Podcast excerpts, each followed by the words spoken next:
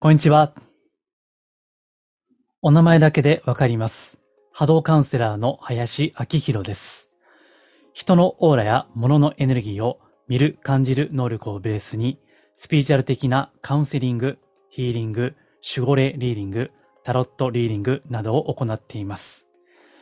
このマジスピラジオは、真のスピリチュアル、また、脱お花畑スピリチュアルをテーマに、主に iTunes、YouTube、私のホームページ、マジスピで配信しています。いずれもマジスピでご検索ください。ホームページは倍速再生できて、かつ通信量が最も少なくお聞きいただけます。はい。えでは、まず今日のテーマですけれども、難病へのスピリチュアルヒーリングを考える。難病へのスピリチュアルヒーリングを考えるというテーマでお話をいたします。えちょっと曖昧なタイトルはあえてしています。意図的にやっています。それは後ほどお聞きいただければお分かりになるかと思います。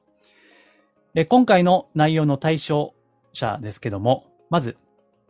癌ですね。癌などの難病に対し、常識的な医療と並行して、スピリチュアル的な、いわゆる民間療法も検討されている方。そして、そもそも、スピリチュアルヒーリングって何なの？といったご興味をお持ちの方。そして、最後に、自分もまた、スピリチュアルヒーリングを学んでみたいと思っている方に対してお届けしていますが、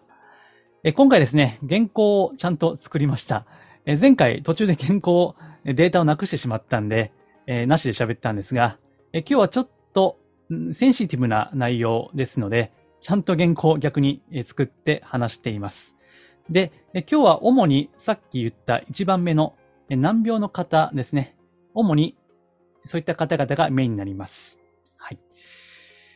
えーでは、お知らせですけれども、あの、特にはないんですが、まあ、なんとなくお休みしたい気分でして、まあ、もしやるとすれば、え今回話をするヒーリング、この入門講座みたいなことをやろうかと思っていますが、えまだ未定です。え決まればまたお伝えしたいと思っています。なので、え早速、今回は本題に入っていきます。え実は、最近ですね、不思議なことが起こっているんですね。がん治療にヒーリングを受ける、それに興味があります。といったお声を、なぜか集中的にいただいています。え、これまではですね、時折いただくといった感じで、間間が結構空いていたんですけども、こういったことは集中するのは初めてなので、大変驚いています。えそして、これを収録している週はですね、癌の患者さんのヒーリングでですね、関東近辺なんですけども、久々に 出張していました。え普段はですね、最近は、まあ、ご時世もあって、ズームのカウンセリングが多いんですけども、えー久々にですね、対面で出張に行ってまいりました。えーその方はですね、これまで遠隔のヒーリング、まあ、遠隔というのはですね、不思議なんですけども、遠く離れた場所。えー私は普段千葉県の松戸っていうところにいるんですけども、そこから遠く離れた場所にでも、まるで気を飛ばすかのようにですね、ヒーリングエネルギーを送ることができるという不思議な方法。これが遠隔ヒーリングなんですが、えーこれまでその方に対しては3、4回行っていまして、で、えー今週ですね、その方のお近くでちょうど仕事があったのをきっかけに、えー対面で行いました。えさらにですね、えこの数日前には、他の癌の患者さんと、こちらはズームですけども、えーズームでヒーリングに関してカウンセリングを行っていたところです。えさらに、この収録している前日はですね、ちょうど、霊気ティーチャー養成講座ですね。まあ、ティーチャーは師範と言ってもいいんですけども、えこの教える先生ですね。それを養成する講座を行っていまして、これ実は表では出していないメニューなんですけども、えーそのメニューがですね、えーほぼほぼ最終日ということで、昨日はえー、やっておりました。そういうこともありまして、最近はヒーリング三昧なんですね。で、ちょっとね、なぜか集中的にお声をいただいたんで、まあ私は特にスピリチュアル屋ではあるけど、これ前回も言いましたかね。引き寄せには興味がないんですよ。個人的に。ただ、まあ結果的にそうなっているかなというところで、まあちょうどいい機会ですから、えこういった、まあホームページにはですね、結構情報は出しているんですが、音声、肉声で喋ってはいないかなと思ったので、えここで収録をしています。ですから、えっ、と、これは、今回配信もしてますけども、ホームページにもおそらく、えっ、と、改善があるまではずっと貼り付けているかなと思いますので、え、ホームページでご覧の方はですね、え参考になさってください。はい。では、え話を続けますけども、まず、えスピーチャルヒーリングってなんやねんっていう話なんですけどね。えまずここで言ってるスピーチャルヒーリングというのは、えスピーチャル業界で、まあ私もやっていますけど、講座を。一番有名な霊気ヒーリングだけではありません。え業界にはいろんななんとかヒーリングがたくさんあるんですね。ただ共通しているのは、いわゆる波動とかね、エネルギーとか、そういった呼び方で言われるものを利用した、まあ、エネルギーヒーリングですね。そういった全般のことですね。ですから、霊気というエネルギーを使うものもあれば、まあ、宇宙のなんとかヒーリングみたいな、宇宙のなんちゃらパワーみたいなね、そういったことを歌ってるところもあります。えとにかく目に見えない世界を、それをこう活用するというものですね。ですから、私は、霊気講座を、まあ、さっきも言いました、えー、この講師を育てるっていうこともやっていますし、実際にそれをこう、講師じゃなくて実際にこう、個人的に使いたいという方に対して講座も行っていますけども、え別に霊気が全てではありません。はい。でね、あの、このスピーチャルヒーリングの世界っていうのは、まあ奥が深いんですよね。非常に。もう、まあ無限じゃないかなっていうぐらいね、やればやるほどなんかわからないことが出てきて、な一生かかってもまあ無理やなっていう感じなんですけども。ですから、言いたいことはいろいろあるんですけども、えさっき、この音声の対象者を申し上げました。え難病、まあ、癌などの難病を抱えている方が今回中心ですから、やっぱりね、気になるのは、本当に効果あるんですか？ということですよね。なんで、今日はそこから話をしたいんですけども、まず、え、初めて、こういった、まあ私、縁やってね、私のヒーリングをお受けになっていただく方というのは、必ず最初にカウンセリングを行っています。いきなりご相談があってね、じゃあ、あの、明日ヒーリングしますみたいな感じだと、まあ、ご本人のことわかんないんですよね、やっぱり。まあ、私はいつも言ってるお名前だけで、その方の波動、オーラを見ますんで、まあ、オーラを、まあ、見ればね、そこでわかることもあるんですが、なんだかんだ言ってて、やっぱりね、直接お話を聞く以上の情報はないわけでね。それで、必ず、あの、状況ですとか、本人のご希望などをお聞きしているわけです。まあ、もちろんね、あの、私、医者じゃありませんし、医師免許を持っていないので、もちろん、診断や医療行為はできませんけども、まあ、その方のこう考え方や生活習慣等はお聞きできますから、そういったのを知りたくてね、最初カウンセリングを行っているんですね。で、そこでいつも必ずお伝えしていることがありまして、それは、ヒーリングに効果があるかどうかは、全くお約束できません。ということですね。えー、それは、まず、法律的には、薬機法というのがあるんですね。これはですね、誤解を招くような効果効能のアピールは法律でできないということになっています。ですから、えー、これは私じゃないですよ。あの、これダメな例を言いますけども、えー、これで癌が治りますとかね、えー、これで、まあ、難病とか奇病と言われるものがすごく良くなりました。みたいなね。えこういうことをやると、まあもちろんアウトなわけですよね。ですから特に、うん、化粧品とかサプリメントとか、そういった業界の方々は、この薬機法には非常に慎重になっているわけで、えこれは民間療法と言われるスピーチャー的なヒーリングも全く同じです。なので、今回原稿はちゃんと作っているんですけども、それは誤解を招く表現を避けるためですね。はい。いつもよりすごく慎重に喋っているということです。これがまず1点目、薬機法の関係ですね。えそして、えこの、うん、効果があるかどうかはお約束できませんというのは、やってみなきゃわからないということですね。えこれが2番目の理由です。え個人差が非常にあるんですね。えなお、えさっき述べた出張でお伺いした癌の患者さんはですね、まあ、これはあくまで個人の体験ですけども、初回の遠隔ヒーリングの後ですね、どうやら、点点点な状況になったわけです。えー、あえてはっきりは言いません。意図的に避けています。えー、しかし、だからこそ、えー、それから節目節目でヒーリングのご依頼をいただいているわけですよね。うん。まあ、なんもなかったらなんもないじゃないですか。ね、わざわざそんなお金払ってね、申し込むっていうのはありえないんで。ということで、えさしてくださいね。ここは。はい。ですから、次回を込めていつもこれは言うんですけども、これが本当にヒーリングの結果なのかどうかはわからないんですね。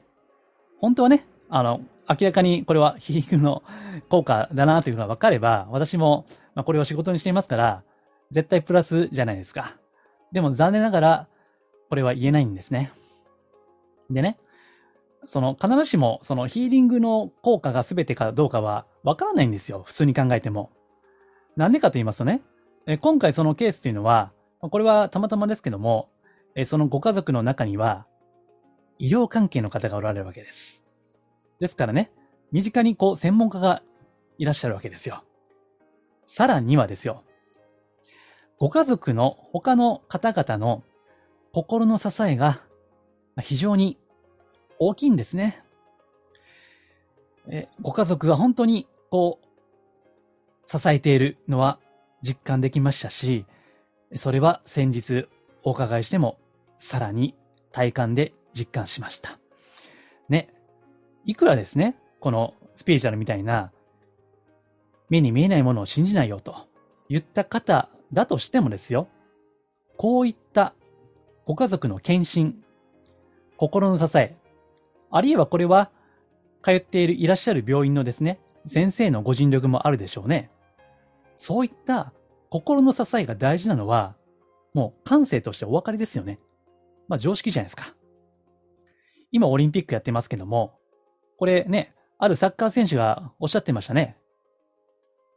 有観客、要するに観客を入れてほしいと。なぜならば、無観客と有観客とでは、もちろんエビデンスなんかありませんけどね。数字のデータはありませんけども、気持ちが違うんですよ。もうこれは体験的な事実じゃないですか。ね。えですからね、そういったこともトータルすると、どっからどこまでがヒーリングの結果なのかはわからんということなんですよ。ですから、確実なことは決してお約束はできないわけです。ところが、ところが、えー、これは事実ですかね。私、あの、これ、時々言ってますけど、嘘つくつもりはないですから、ね。えー、嘘つくとね、以前の音声でも言ってますけど、波動が重たくなるんですよ。オーラが曇るんですよ。あることないことベラベラ喋ってるとね、もう、生きてないオーラになっちゃうわけです。ですから、私は、まあもちろんね、意図的には、あ意図せざる部分で、こう、間違ったことを言う可能性はありますが、意図的には嘘は作るつもりはないんですね。えその前提で言いますと、過去に不思議なケースはいくつもあるわけです。大なり小なりですね。え例えば私は週に1回の無料メルマガでですね、え読者さんの中のご希望者を対象に無料でグループヒーリングを行っています。えこの収録してるですね、ついさっきもえその、最近受けていただいている方からご感想のメールをいただきましてね、えそこに、こう書いてるわけです。まあ、一部だけ言いますとね。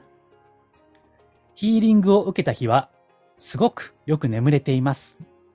これは、間違いなく効果が出ていると思うのです。といった文言をいただきました。まあ、あくまでね、サプリメントと同じで、かっこ個人の感想です。と言わざるを得ないんですけども、こういったご感想は、もう、枚挙にいとまがないんですよ。まあ、一番多いのはね、寝落ちするとかね。あと、あの、興味深いのは、ヒーリング始まる5分とか10分前からもう寝落ちしましたとかね。なんかやってますかみたいなことも言われたりするんですね。えー、詳しいご感想は私のホームページ、マジスピのヒーリングのページにも載せています。えー、脚色はしていません。えー、ちょっと文言をこう、なんていうかな、え句読点とかそこは変更はしていますけども、えリアルな声を載せています。脚色はしていません。ね。まあそんなね、まあ、よくわかんないんですよ。あの、私自身もね、あの、ヒーリング中は、まあ、体は熱くなるんですけども、まあ、よくわからないんですよね。それがね、あの、私のやっている、怪しいヒーリング、えかっこ笑い、なんですよ。もちろんですね、何の実感もないと、何の結果も出なかったと、言ったケースはあると思いますよ。それはね、それは正直にお伝えします。まあそういう方は、いちいち感想を言わないんでね、まあ、黙って去っていかれるじゃないですか。それが普通ですよね。いちいちね、役に立ちませんでしたって感想をお伝えする方ってめったにいないいないと思うんですね。ですから、そういった方も当然おられると思います。うん。これは正直にお伝えしますね。えー、そういった意味でも、結果は確実にお約束はできないんです。加えて、私はいつも、えー、いつも言ってます通りね、この現実をすごい大事にしていますんで、当たり前ですけど、まず、常識的な医療をお受けになることをお勧めしています。まあ、当然ですよね。あの、まあ、もちろんね、あの、薬とか医療がいいか悪いかっていうのは人それぞれ考えが違いますよね。私個人としては、えー、薬とか医療とかは一切頼らない生き方を選んでいます。まあ、いろいろ素人ながら学んだ結果、極力関わらないようにしようと思っています。まあ、今後はわかりませんが、今のところはそうです。ですが、特に癌であればね、まあ、抗がん剤ってあるじゃないですか。で、それを必要に応じて選択するのは、もちろん、ご自由ですね。えー、絶対打つなとかね、そういった話は、私専門家じゃないんで、できないじゃないですか。だし、まあ、ネットで検索すればね、いろんな情報が出てますから、いろいろご自身なりにお調べになった上で、えー、総合的なご判断は、それはお任せしていると。そして、そのご選択は尊重しているということですね。その上で、必要であれば、こういったスピーチャル的なヒーリングをご検討くださいね、ということなんですよ。もう、絶対、もう、医療を受けるなっていう話じゃないんです。そこはね、私は非常識だと思いますよ。うん。ただしですね、例えば、食べ過ぎても、胃薬があるから大丈夫だろうと。ね。食べ過ぎても、なんとか胃酸ってあるじゃないですか。ね。それ飲んだら大丈夫だろうと。この考えはちょっと違いますよね。あの、決してこう賢い考えじゃないですよね。ですから、あの、それと同様ですね、生活習慣とか、衣食住、その質を高めていくっていうのは、これ、当たり前の話ですよね。もう不節制しまくってんのに、なんかヒーリング受けて それで何も変われへんと言われても、知らんがなっていう話なんですよ もう困りますよね、そういうのはね。それでなんか役に立たないとか言われてもね、こっちが困ります。ですから、まあそういったあの、さっき言ったような考えに共感いただいていただける方、そして当たり前だけども、えー、生活習慣、えー、衣食住を高めていける、そこにご同意いただける方に対して、まあ受けていただいているわけですよ。でね。まあ、そしてこっからですね、まあちょっと、うん、奥の深い話で長くなりそうなんで、まあまた別の機会で話そうと思ってますけど、えー、簡単に言いますとね、病、病気、まあ病気は気を病むって書きますから、まあここは病としておきましょう。病というのは、自分の人生を壊そうとする憎き存在ではないと。それは、これまでの生き方や考え方の見直しを促してくれるもの。それが病である。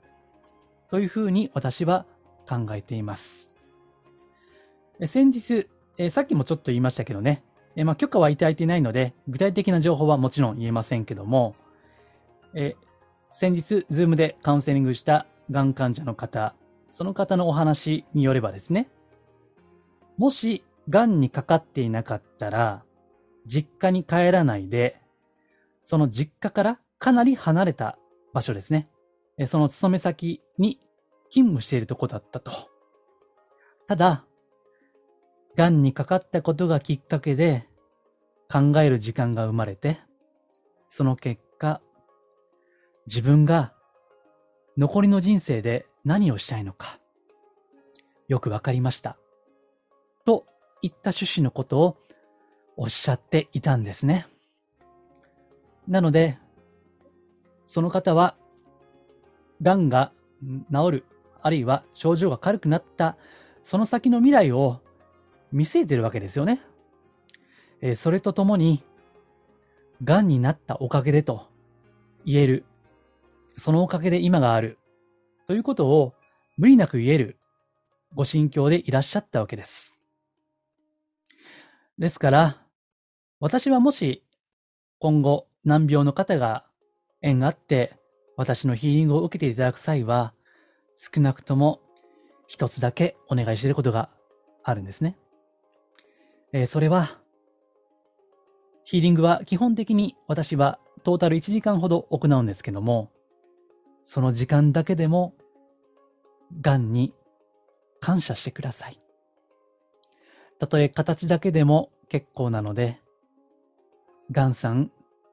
ありがとうございます。と、心の中で繰り返し唱えてください。とお願いしているんですね。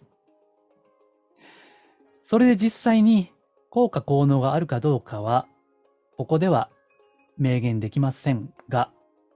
しかし、そういう心境になってから不思議と病が癒える方向に向かっていくというケースもあるんですね。もちろん全てではありませんが、中にはそういったケースもあります。医者によってですね、癌と戦え、また逆に、癌と戦うな、といった考えが分かれますね。現在の例のコロナウイルスにしてもですね、ゼロコロナを唱える人もいれば、ウイルスとの共存、共生を唱える人もいますよね。私はね、もう断然、もう断然と言っておきますけども、後者なんですよ。癌と戦わない。そして、ウイルスとの共存、共生という考えですね。病やウイルスというのは、本当に悪いもの、憎きもの、殲滅すべきものなんだろうか、という疑問が私にはあります。いや、決してそうじゃないだろう、と思っているわけですね。えそしてこれはスピーチャル的な考え方の根幹にもあるんですけども、すべての出来事は必ず何か深い意味があって起こっている。この態度が私のベースにあるんですね。えその意味においては、いわば病からのメッセージ、病があなた自身に何を語りかけてきているか、それを感ずる、想像するということが、私は私の本業であるスピリチュアルカウンセリング、それができる最も大切なことではないかなと思います。えこういった考えで私はヒーリングを行っています。ということをご説明いたしました。まあ、ただ奥が深いので、また今後も機会あれば音声で語りたいと思いますし、またホームページにもヒーリングのページ、特に個別ヒーリングというページにもうちょっと詳しく書いていますんで、あと過去にもブログがあります。そこにもリンクを貼っていますので、よければ合わせてご興味があればご覧いただければと思います。さて、ここまでですね、特に難病を抱えた方向けに話をしました。もうすでに25分ぐらい喋ってますので、本当は30分以内で終わりしたいんですが、多分もうちょっとかかると思いますので、まあ今日はですね、ちょっと思い入れがありますから、もうちょっと話をします。で、こっからは特にヒーリングに興味がある方、まあ特に学ぶとかね、勉強するとか、そういった方向けに簡単に話をしていきます。えここもまた、えー、後ほどですね、また別の機会に詳しく述べたいと思います。エピソードを述べましょうか。えー、さっき言った出張のヒーリングの際ですね。えー、私よりもですね、私の父親よりも、えー、さらに年上の方がですね、まあこれまで遠隔で3、4回行ってはいるんですけども、対面は初めてなんですね。えそして、えお会いするやいないですね、涙ぐみながら、先生、今日はよろしくお願いします。と、頭を下げてくださったわけですね。まあ、若輩者ですからね。恐縮しまくりなんですよ。そもそもそもヒーリングの結果は、さっきも再三言っている通り、保証はしていませんが、まあ、それでもこうして喜んでくださる方がおられるというのは、いや、もうね、あの、魂の喜びと言っても過言ではないですね。え、そして、まあ、これは、ヒーリングを行っている方であれば、お分かりかと思いますけども、やっているとですね、え、私自身が、私自身を超えた大きなエネルギーに包まれるような感覚になるんですね。えー、そのエネルギーというのは、まあ、本当に優しくて温かいわけです。もしも神や仏という存在がおられるのであれば、人間側が気づこうが気づくまいが、常に慈悲や慈愛の光を与えてくださっているに違いない。そうに違いない。と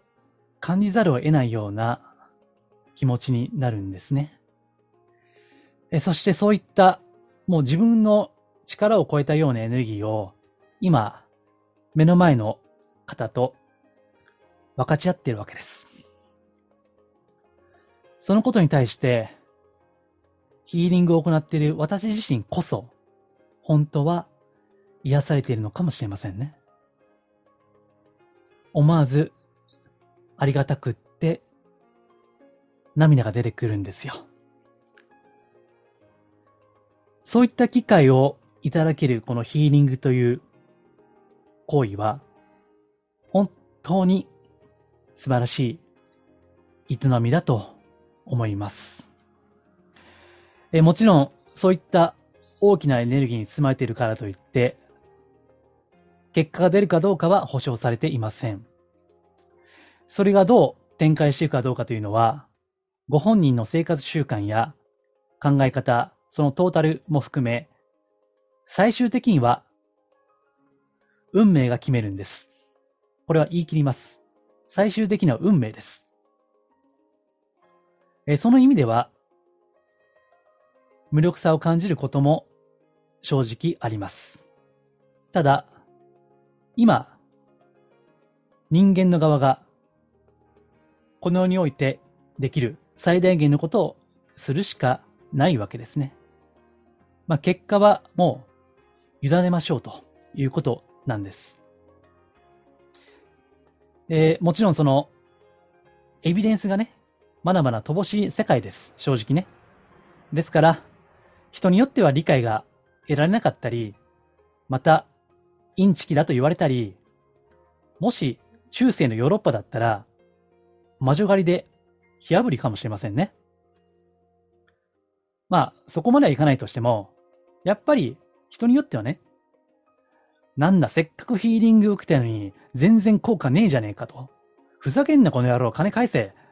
みたいなね。まあそういったこともあるかもしれませんよね。いや、しょうがないですよね。だって、効果出ないんだもん。